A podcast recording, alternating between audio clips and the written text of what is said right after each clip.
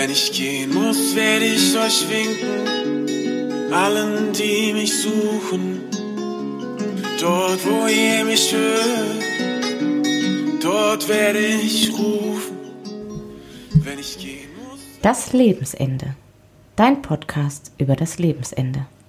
Wir sind Pia und Corinna und wir sprechen über bedürfnisorientiertes Sterben lassen. Unser Ziel ist es, dass Sterben in Würde sein darf und wieder ein Stück weiter dahin rückt, wo es hingehört, in die Mitte der Gesellschaft. Wenn ich gehen muss, werde ich im Lachen sein, in Tränen und zum Frieden. Dort, wo ihr mich fühlt, dort bin ich geblieben. Wenn ich gehe. In der heutigen Podcast-Folge unterhalten wir uns mit Dr. Jörg Kuno, Palliativmediziner seit 20 Jahren mit Herz und Verstand. Wir unterhalten uns darüber, was palliative Versorgung eigentlich bedeutet, was sie kann, für wen sie ist und warum es in manchen Strukturen so schwer ist, sie zu etablieren. Zum Ende dieser Folge frage ich Dr. Kuno, was der Zauber an dieser Arbeit ist. Und die Antwort solltet ihr nicht verpassen, denn sie ist wunderschön. Ich bin übrigens Pia. Ich bin Corinna. Und wir wünschen euch in dieser Folge ganz viele Impulse. Dr. Jörg Kuno ist bei uns. Hallo. Hallo. Wie schön, dass Sie die Zeit gefunden haben, mit uns zu sprechen. Sie sind Palliativmediziner am Donau-Isar-Klinikum, haben unter anderem das Palliativportal gegründet. Erzählen Sie uns doch ein bisschen von Ihnen, was Sie machen, wie Sie dahin gekommen sind. Erstmal herzlichen Dank für die Einladung und die Möglichkeit, ähm, ein bisschen was über die Palliativversorgung zu erzählen. Ich bin seit fast 20 Jahren in dem Palliativbereich tätig. Ich habe so Anfang der 2000er die ersten Hintergrunddienste auf einer Palliativstation gemacht, habe dann ähm, Frau Denzel Labisch kennengelernt. Das ist in Bayern eine ganz große Persönlichkeit, die ähm, da die Bayerische Hospiz- und Palliativbewegung aus dem Boden gehoben hat und auch erste Hospizvereine und Palliativstationen so mitbegleitet hat in der Gründungsphase. Und über sie bin ich überhaupt an den Kontakt zu Palliativpatienten gekommen. Wenngleich ich sagen muss, dass meine Arbeit, damals war ich gerade frisch AEP fertig, schon auch sehr viel mit dem Sterben zu tun hat. Wir waren auf der kardiologischen Station und auch da starben natürlich Menschen.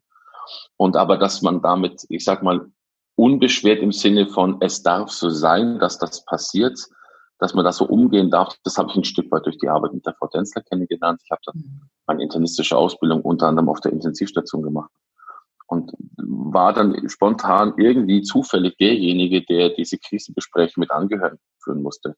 Hatte fast immer den Eindruck, die, die Vorschicht hat mir die Schwerkranken überlassen, damit, wenn die Patienten sterben, dann ich das Gespräch führen darf hatte irgendwann noch diesen Spitznamen, ich bin der Pfarrer Jürgen Fliege der Intensivstation, weil ich halt die Trauergespräche führen musste. Aber auch gemerkt, dass mich das nicht erschöpft, sondern dass es eine gewisse Befriedung auch mit sich bringt, also Frieden in sich selber.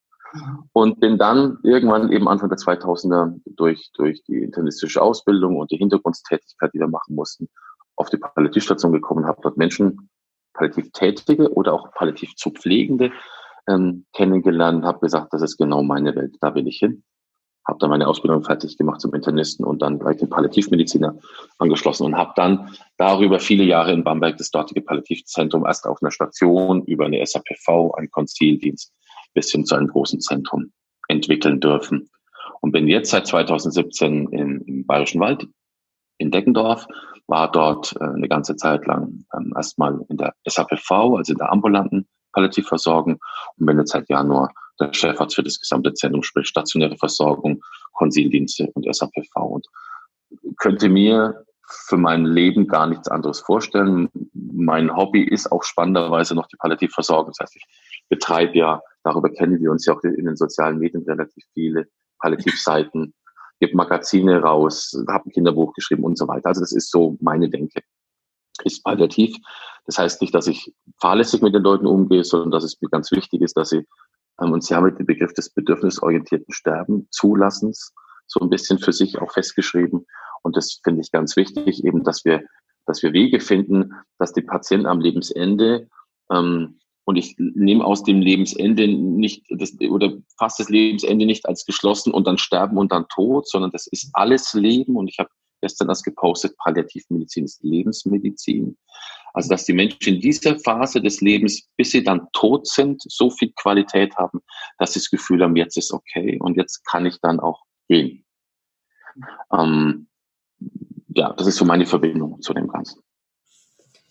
Da stellt sich vielleicht schon mal die erste ganz wichtige Frage. Ähm, ab wann können Menschen denn palliative Versorgung, palliative Medizin in Anspruch nehmen? Wir haben ja jedes Jahr so knapp 930.000 Menschen, die in Deutschland sterben. Das ist ein mhm. bisschen mehr als äh, ein Prozent der Gesellschaft. Und von diesen Menschen weiß man heute, dass es ungefähr wiederum 10 Prozent sind, die überhaupt eine Palliativversorgung brauchen, sprich Einkommen in der Gesellschaft, sind letztendlich wirklich palliativ bedürftig oder zu versorgen. Und das heißt nichts anderes, als dass es Menschen sind mit einer hohen Symptomlast. Also da geht es nicht um ein bisschen Schmerz, ein bisschen Husten, ein bisschen Übelkeit, sondern Patienten, die dann, wenn man sie behandeln will, meistens eine komplexere Medikationskombination brauchen mhm. oder wo man sagt, okay, ein Therapieregime alleine reicht nicht, da brauche ich noch spezialisiert und das macht ja die Palliativversorgung aus. Ich brauche ein, ein ganzes Team dazu. Ich brauche einen Seelsorger mit dazu für die, mhm. die spirituellen Probleme. Ich brauche einen, einen Psychologen dabei für die ganzen Sozialthemen, die die Menschen auch oft haben, nämlich plötzlich Isolation, weil Freunde wegfallen, Beginn von depressiven Verstimmungen. Ich brauche die Pflege, wenn es um komplexe Wundsituationen geht oder wenn es um aromatherapeutische Maßnahmen geht. Ähm, und ich brauche eben äh, den Mediziner mit dazu. Und wenn die, wenn die Patienten dann eine hohe Symptomlast haben durch Schmerzen, durch Übelkeit, Erbrechen, Atemnot, dann ähm, habe ich eine Palliativsituation. Aber ich habe sie schon lange bevor ähm, der Patient für sich denkt, oh, jetzt bin ich soweit. Denn das ist ja immer die große Angst, wenn die Palliativmediziner kommen, dass dann das Sterben plötzlich da ist. Sagt er mal ganz gerne, nein, wir machen nicht das Licht aus. Mhm. Ähm, eigentlich brauche ich den Palliativmediziner schon von Anfang an. Ich brauche ihn, sobald ich eine, eine Tumordiagnose habe mit einer Metastasenbildung, weiß ich, dass diese Kiste wird nicht mehr geheilt werden. Und da brauche ich dann ähm, einen schon schon jemand, der sagt, okay, ich bin an deiner Seite, ich stelle mich mal vor, ich dränge mich nicht auf, aber du hast mich schon mal gesehen. Und wenn es dir schlechter geht, dann kannst du jederzeit jederzeit zu mir kommen. Das ist das Prinzip der frühzeitigen Integration, Early Integration, wie es so schön heißt. Eine ganze Zeit lang wusste man, es gibt die Palliativmedizin, aber die hat man dann dazu gezogen, so auf den letzten Metern des Lebens. Das ist aber dann, komme ich wieder an den Punkt der selbsterfüllenden Prophezeiung. Okay, wenn der Palliativmediziner kommt, dann wird gestorben. Ja, wenn ich ihn aber auch erst zu spät hole, dann ist es ganz klar, dass der nur kommt, wenn es zum Sterben geht. Also frühzeitig rein, als Berater für den Patienten, als Berater für die Familie, als Berater für den Arzt, ein Netzwerkpartner. Mhm. Feuerwehrleute können nicht alleine ein Sprungtuch halten in der Krise. Da braucht es immer mehrere. Und so ist Palliativversorgung. Also je frühzeitiger ich dabei bin, gerade schauen wir uns die, die Nicht-Tumorpatienten an. Jeder, jeder Patient mit, mit der Herzinsuffizienz ab einem bestimmten Stadium ist ein Palliativpatient. Das wird aber gar nicht wahrgenommen. Mhm. Chronisch obstruktive Lungenerkrankungspatienten, die drei, vier, fünf Mal im Jahr ins Krankenhaus müssen, sind auf dem Weg zu einem Palliativpatient. Die werden ja auch nicht geheilt. Im schlechtesten Fall münden sie in ein Bronchialkarzinom. Im besten Fall kriegen sie keins, aber sie bleiben trotzdem schwerstkranke Menschen, die Palliativsituationen erleben werden. Demenzpatienten, die aufhören zu essen, nicht weil sie es vergessen, sondern weil sie schlichtweg nicht mehr wollen, sind Palliativpatienten. Mhm. ALS-Patienten. Also es gibt in jedem Bereich gibt es Situationen, der niereninsuffiziente Patient, der nicht mehr an die Dialyse will, aber müsste, muss palliativ begleitet werden. Also ich will damit sagen, es gibt ein extrem breites Feld. Wir haben nicht mehr, nicht mehr nur die Tumorpatienten, die nur 25 Prozent der Todesfälle ausmachen, sondern wir haben im Prinzip alle Patienten, die eine Krankheit haben, die Lebenszeit verkürzt ist. So ist ja auch die Definition. Mhm. Lebensbedrohlich ist oder so weit fortgeschritten ist, dass keine Heilung mehr zu erwarten ist. Mhm. Aber eben nicht mehr nur Tumorpatienten, sondern aus allen Bereichen. Mhm. Ja, jetzt haben Sie das gerade schon so schön beschrieben. Also es geht um, um Netzwerk, um, was ich rausgehört habe, um eine ganzheitliche Versorgung, die sich eben ähm, auf die verschiedenen Bedürfnisse eines Menschen bezieht zu diesem Zeitpunkt seines Lebens. Ähm, jetzt haben Sie das in einem Interview auch mal so schön beschrieben, was, was palliativ eigentlich bedeutet. Vielleicht können Sie das für unsere Hörer noch mal so zusammenfassen. Also wenn man so ganz lehrbuchartig benennt, dann ist ja palliativ stammend aus dem Lateinischen mit dem Begriff Pallium, der Mantel, also die ummantelnde oder auch die lindernde Medizin. Mhm. Das heißt, ich weiß, der Patient kann nicht mehr gesund werden, aber der Patient hat natürlich einen Anspruch, ein Recht und auch ein Bedürfnis, diese Zeit, die ihm noch bleibt, so gut es geht, für, aus seiner Sicht heraus, das kann manchmal ganz schön Unterschiede zu der Sicht des Therapeuten sein. Was tut mhm. dem denn gut? Da möchte ich anderes haben als er. Aber ähm, also auf diese Bedürfnisse einzugehen und ihm Linderung zu verschaffen. Das ist das eine. Linderung kann eintreten durch Medikamente. Linderung kann eintreten durch reines Zuhören. Die Tatsache, dass ein Patient vielleicht über seine Ängste und Sorgen sprechen kann und darf, schafft schon oft Linderung, wenn er nicht Angst haben muss, dass das, was er sagt, zu einer erneuten Stigmatisierung oder Verpönung oder Anklage, also Anklage im, im, im äh, sage ich mal, im, im Gesprächsbereich führt. Wenn er das kann, ist es für viele Menschen schon oft eine Entlastung. Mhm. Viele kommen ja zu uns und sind so geplagt, dass sie erstmal nur sterben wollen. Ja. Und wenn man natürlich auf dieses, Doktor, ich will sterben, gleich mit irgendeiner Welle an, an Lösungsvorschlägen käme, dann wäre es so, dass der Patient sich überhaupt nicht gehört fühlen würde. Mhm. Ich frage dann grundsätzlich erstmal, was müsste denn sein, dass Sie nicht sterben wollen?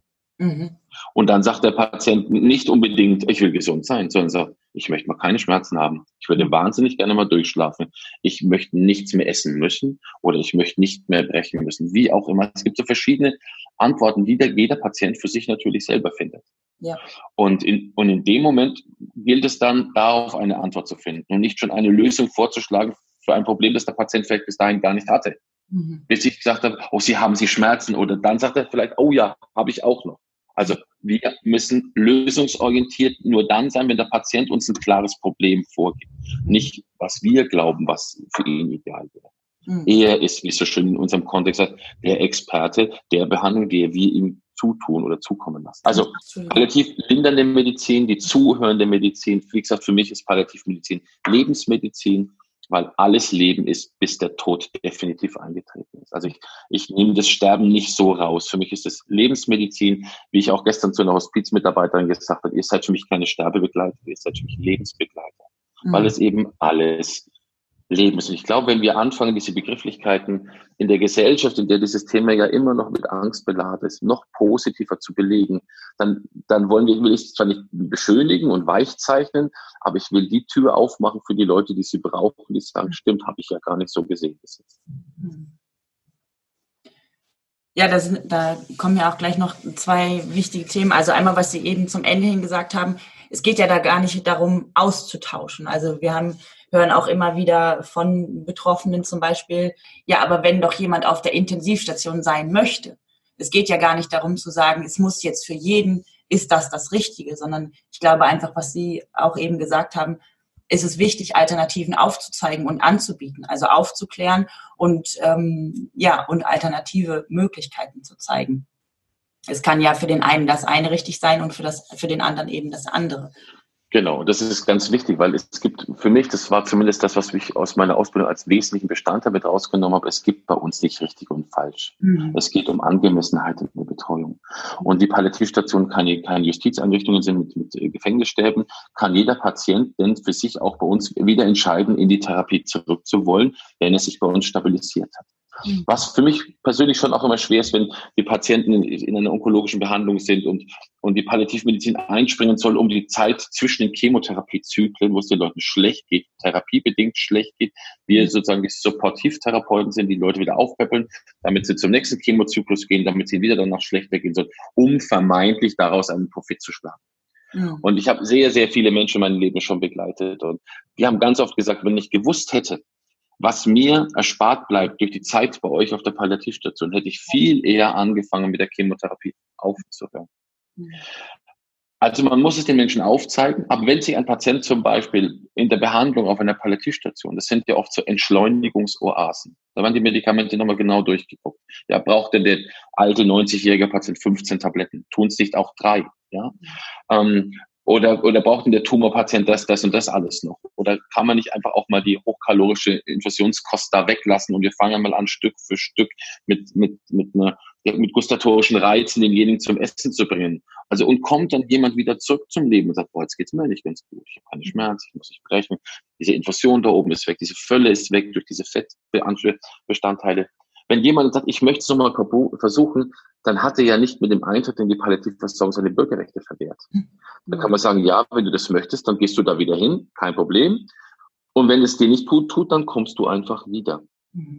Also ich glaube, was ein bisschen das Problem der heutigen Zeit ist, dass wir uns alle so sehr fokussieren auf unseren Bereich. Wir gehen ja immer tiefer in die, in die Begutachtung bis hin zur Oberflächenstruktur einer Tumorzelle zum Beispiel. Wir sehen dann nur noch die Antikörper, aber wir sehen den ganzen, die große Targetzelle, wie ich sie nenne, den Mensch, den sehen wir gar nicht mehr.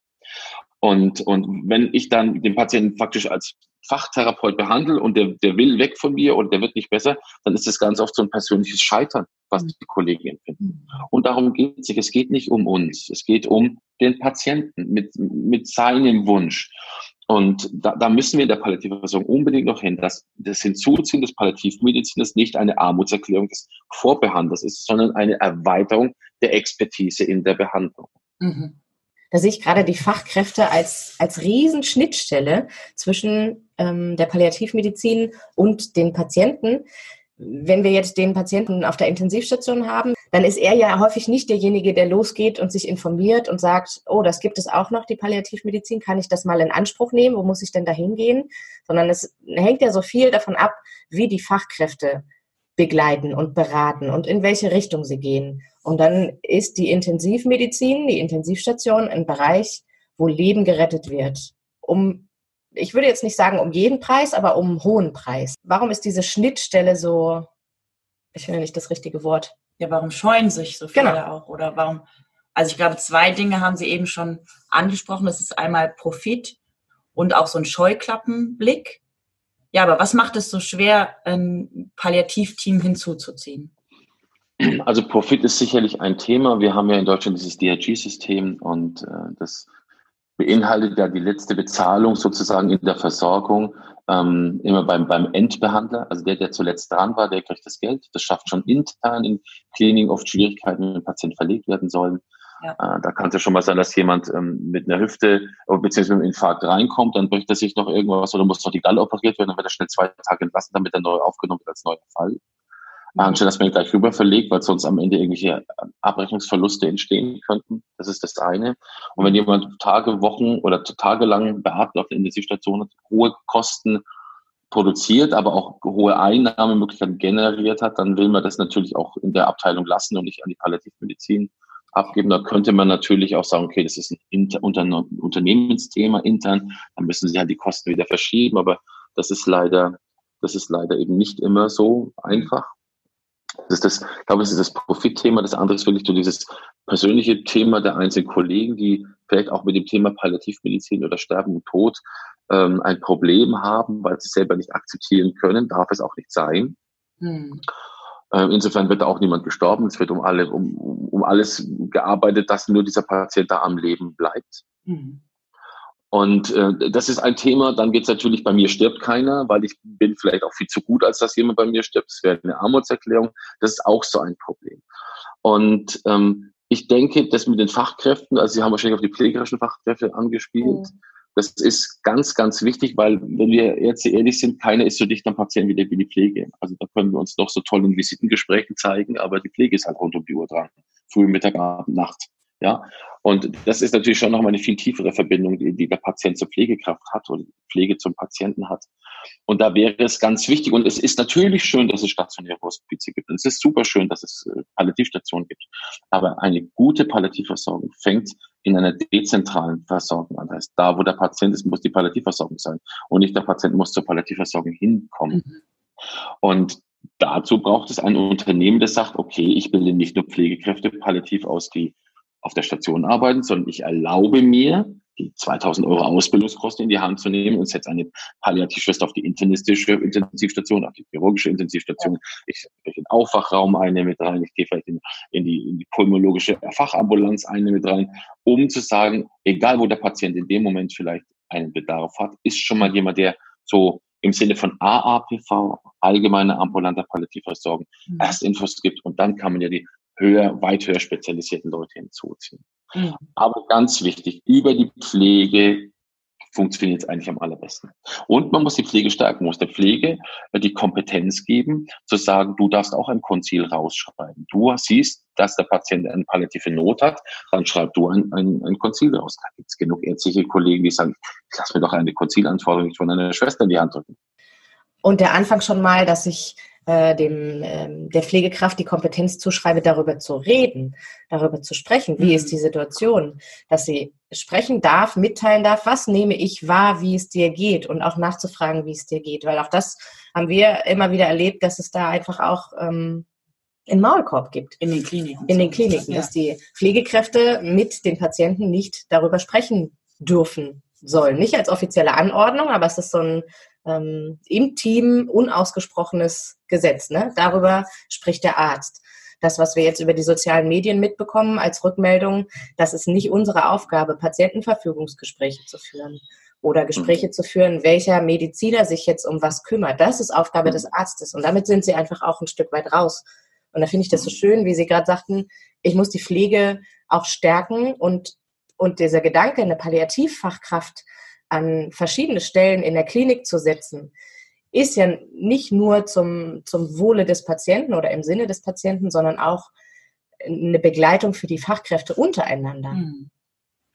Ja, also die Pflege ist ja heute wirklich nicht mehr das, was die Pflege noch vor vielen, vielen Jahren war, wo Ordensschwestern wirklich ah, 24 Stunden rund um die Uhr alles gemacht haben. Mhm. Pflege ist ja, ist ja, ist ja bei weitem mehr. Pflege ist, Pflege ist Unternehmensstruktur auch. Pflege pflegt natürlich. Pflege ist aber auch für Qualitätsversorgung zuständig und so weiter. Und, und ähm, Pflege, weil sie eben so nicht am Patient ist, muss die Kompetenz haben. Es, und das verstehen die Ärzte ja ganz oft nicht. Das entlastet ja ungemein. In der SAPV zum Beispiel, also in dieser spezialisierten ambulanten Versorgung. Das haben wir immer viel mehr Pflegekräfte als Ärzte im Team. Und die Pflege ist die, die rund um die Uhr beim Patienten ist, wenn etwas, wenn Bedarf ist, oder auch rund um die Uhr zum Patienten fährt, wenn Bedarf ist. Mhm. Nicht der Arzt. Also muss ich aber als Doktor, der die Endverantwortung, in dem man die medizinische Endverantwortung hat, mich ja auch darauf verlassen, dass das Pflegepersonal das, was es dort sieht, auch so vorfindet und nicht mit ihren Augen und ihren Wünschen und ihren, ihren Wahrnehmungen interpretiert. Mhm. Und, ähm, und von daher geht das nur, wenn ich ein gestärktes, kompetentes Pflegepersonal habe. Ohne das funktioniert es nicht. Ja. Also Pflegestärken ist das Allerwichtigste, dann sind die Ärzte nämlich auch entlastet. Mhm. Die Ärzte sind entlastet und wir hatten jetzt ein Gespräch mit einer Schwester von der Intensivstation und sie meinte auch, dass sie ähm, sich in vielen Bereichen ganz ähm, wenig kompetent fühlt und unsicher fühlt. Und sie wünscht sich auf der Intensivstation eine Kollegin, die geschult ist, die sie mit an die Hand nehmen kann, die sie mit vorbereiten kann, die mit nachbereiten kann und die auch sagen kann, hey, ich nehme das jetzt mal in die Hand und sag euch, was zu tun ist. Im Palliativbereich. Genau, auf der Intensivstation. Sie wünschte sich eine Kollegin, die im Palliativbereich... Eine Intensivkollegin. Ach so, okay. Mhm. Um auch sie zu ja. schützen, um in solchen Situationen ähm, nicht hilflos dazustehen, sondern zu wissen, an wen sie sich wenden kann. Dafür haben wir, das gibt es ja auch bundesweit, aber wir haben es in Bayern eben auch, diese palliativmedizinischen Konzildienste. Mhm. Das sind im Prinzip äh, durchs Haus an die jeweilige Station zum jeweiligen Patienten hingehende Pflegekräfte und Ärzte mhm. mit Sozialarbeitern zum Beispiel, die sagen, der Patient bleibt in der Hauptbehandlung, die ihn eben tatsächlich versorgt und man kommt add-on dazu und begleitet. Und das, wenn das gut funktioniert, und so muss es eigentlich auch sein, dann ist es ja nur ein beratender Dienst. Konsildienst heißt ja ein beratender Dienst, wo dann die Schwester mit den Schwestern, die Schwester mit den Ärzten oder die Ärzte mit den Schwestern, je nachdem, wer halt mit denen gerade spricht, aber eben gemeinsam auf Augenhöhe respektvoll die Informationen austauscht, so würde ich es tun. Und im besten Fall der, der dann den Rat erfragt hat, das dann auch umsetzt. Und mit jedem Umsetzen lernt er natürlich mehr. Und wir haben es grundsätzlich so gemacht, dass wir, wenn wir jetzt jemanden gesehen haben, der, wo wir gerufen wurden, dann auch nochmal ein Feedback gegeben und gesagt, habt ihr gut gesehen. Das ist super, genau so. Gut, dass wir jetzt hinzukommen dürfen. Das ermutigt die beim nächsten Mal wieder einen Patienten zu sehen. Was, was passiert denn umgekehrt, wenn, wenn Sie jetzt sagen, ach Gott, das ist ja gar kein Patient und Sie, Sie drücken es vielleicht, vielleicht mit unschönen Worten aus oder eher ablehnend aus, dann fragt sich, dann überlegt sich die drei oder vier oder fünfmal das nächste Mal, ob sie es sind. Ja. Und dann sind drei oder vier oder fünfmal Patienten am Ende unterversorgt und, ähm, und leiden darunter. Mhm. Also das ist ja das Besondere an der Palliativversorgung. Wir versuchen schon eine Augenhöhe zu haben. Ich kann nicht für alle Teams sprechen. Mhm. Ich kann immer nur für die Teams sprechen, mit denen ich gearbeitet habe. Augenhöhe, flache Hierarchie. Natürlich muss einer die, die Verantwortung tragen. Aber ich muss mich auch verlassen können. Und wenn ich jetzt mein Team nicht stärke, dann habe ich ein schwaches Team. Und ein schwaches Team wird wegen jedem und allen ständig den Arzt brauchen. Das, das ist, stärkt ja auch die Schwester vor dem Patienten nicht. Das macht auch kein gutes Bild. Mhm. Ja? Und äh, der Doktor, der immer gebraucht wird, das ist nicht der tolle Doktor. Das ist der Doktor, der es nicht geschafft hat, sein Team drumherum so zu stärken, dass es auch ihn ab und zu verzichtbar werden lässt. Mhm. Ja, noch eine persönliche Frage, Herr Dr. Kuno. 20 Jahre Palliativmedizin mit so viel Engagement und Herzblut im privaten wie im beruflichen. Und ich höre ganz viel Begeisterung bei Ihnen. Ich teile diese Begeisterung. Wir haben, glaube ich, auch ein gemeinsames Anliegen, dem Ganzen ein wenig Schwere zu nehmen, den Tod zu integrieren, auch ins Leben als das, was er ist. Was, was ist der Zauber an Ihrer Arbeit? Was bewegt Sie? Warum machen Sie das? Ähm, ich glaube, der Zauber ist die Befriedung. Mhm. Also Friede, ne? die Befriedung, die da passiert. Ich habe ähm, vor zwei, drei Wochen war das, ähm, einen Sterbemoment wieder erleben dürfen. Da hatte ich, musste ich wählen, mit welcher Klinik. Wir haben so eine Versorgung über mehrere Standorte. Mit welcher Klinik fange ich an? Und ich habe spannenderweise die Klinik, die ich normal als erste hätte anfahren wollen, an den Schluss gesetzt. Und es war wie so ein Zeichnen, als mein letzter Patient dann in diesem Krankenhaus da war und ich reinkam und ich schon gemerkt habe, jetzt stirbt er wirklich. Also jetzt ist der Moment, die nächsten 10, 15 Minuten. Da war das so schön, weil da war ich dann alleine bei ihm im Zimmer, es war niemand anders da, ich habe mich hingesetzt, ich habe äh, dieses, dieses doch etwas erschwerte, also ich will es auch gar nicht bewerten als negativ schwer, aber dieses erschwerte Atmen, das mhm. vielleicht schon auf der zellulären Ebene dann irgendwann abläuft, wahrgenommen. Ich habe einfach nur meine Hand auf seinen Brustkorb gelegt, so auf Herzhöhe, habe das Herz schlagen hören und habe das Gefühl gehabt, da, da passiert jetzt Ruhe. Irgendwie tritt bei ihm Ruhe ein und bei mir trat Ruhe ein. So nach so einem langen Tag ist man manchmal ganz schön platt. Mhm. Und es war so ein, als ob so ein Rhythmus seines Herzschlags in meine Hand überging. Es war so bewegend, befriedend, als ob das eine gehen kann, weil es jetzt nicht alleine ist und, und da so eine Kraftübergabe. Das klingt so ein bisschen esoterisch, aber es fühlt sich in dem Moment so an. Mhm. Und das schafft mir Frieden. Und dem Patienten hat es auch Frieden gebracht. Er ist völlig entspannt eingeschlafen. Es war ganz spannend, doch er hat dann noch mal ganz kurz die Augen zugekniffen, mhm. als ob er durch irgendwas durch muss. So wirklich die Augen zugekniffen. Dann hat, dann wurden die Augen entspannt und dann ist er gestorben. Also das hat auch immer etwas wie eine Geburt. Für mich ist das immer irgendwie, das eine geht und dann geht es durch den Kanal durch und dann ist er woanders. Und ja, für mich ist, ist der Moment zu wissen, wir haben da was getan, dass der Mensch gut sterben kann. Wir haben es ja nicht, wir haben ihn ja nicht sterben lassen, im Sinne von, ich gebe jetzt was, damit du stirbst, sondern wir haben ein Stück weit zugelassen, dass dieses Sterben passieren darf. Mhm. Also das eintreten darf, was eintreten wird, ohne dass wir es hinausgezögert haben. Mhm. Ich glaube, das ist das. Und, und zu wissen, dass ähm, die Familien sich aufgehoben fühlen und, dass eine Umarmung so was Einfaches wie eine ernst gemeinte Umarmung. Vielleicht ist das ein Paradoxon, einfach und ernst gemeint, aber es ist ganz einfach jemand wahrhaftig in den Arm zu nehmen, dass das so oft so gut tut, besser als zwei Milligramm Hydromorphon. Und, und wenn man das den, den, den Angehörigen dann sozusagen mit an die Hand, mit in die Umarmung reinpackt, ähm, dass das schon ein erster Schritt in eine Trauerarbeit bedeutet, mhm. finde ich persönlich großes, großes Kino, großes Glück. Tut mir gut und dann kann ich es auch wieder weitergeben. Mhm. Und ich habe einen guten Glauben, der mich trägt ähm, schon die ganze Zeit. Und, und ich glaube auch nicht, dass es da vorbei ist jetzt. Und ich glaube auch nicht, dass wir die Einzigen sind in diesem Riesenkosmos. Es sind so viele Faktoren. Aber für mich ist wirklich das Gefühl, da was Gutes zu tun, dem Patienten zu helfen, ohne dass, dass wir jetzt Palliativengel sind. Ne? Da muss man ganz mhm. aufpassen. Gibt sicherlich auch, die dann mal ein bisschen mehr spritzen ne? oder wie auch immer da einwirken. Um Gottes Willen, das nicht. Aber einfach, dass man sagt, mit dem, was man tut, kann man helfen, dass derjenige gut sterben kann. Mhm. Finde ich persönlich für mich Frieden stiftet. Mhm. Danke. Bitte. Was für ein schönes Schlusswort. Vielen Dank, Herr Dr. Kono. Wenn euch diese Folge gefallen hat, wenn ihr Fragen oder Anregungen habt, schreibt uns gerne in den Kommentaren oder schreibt uns eine E-Mail. Alle Links zu dieser Folge findet ihr unten drunter in den Show Notes. Ihr findet diesen Podcast auf iTunes, Spotify, Deezer und allen gängigen Podcast-Apps. Bis zum nächsten Lebensende.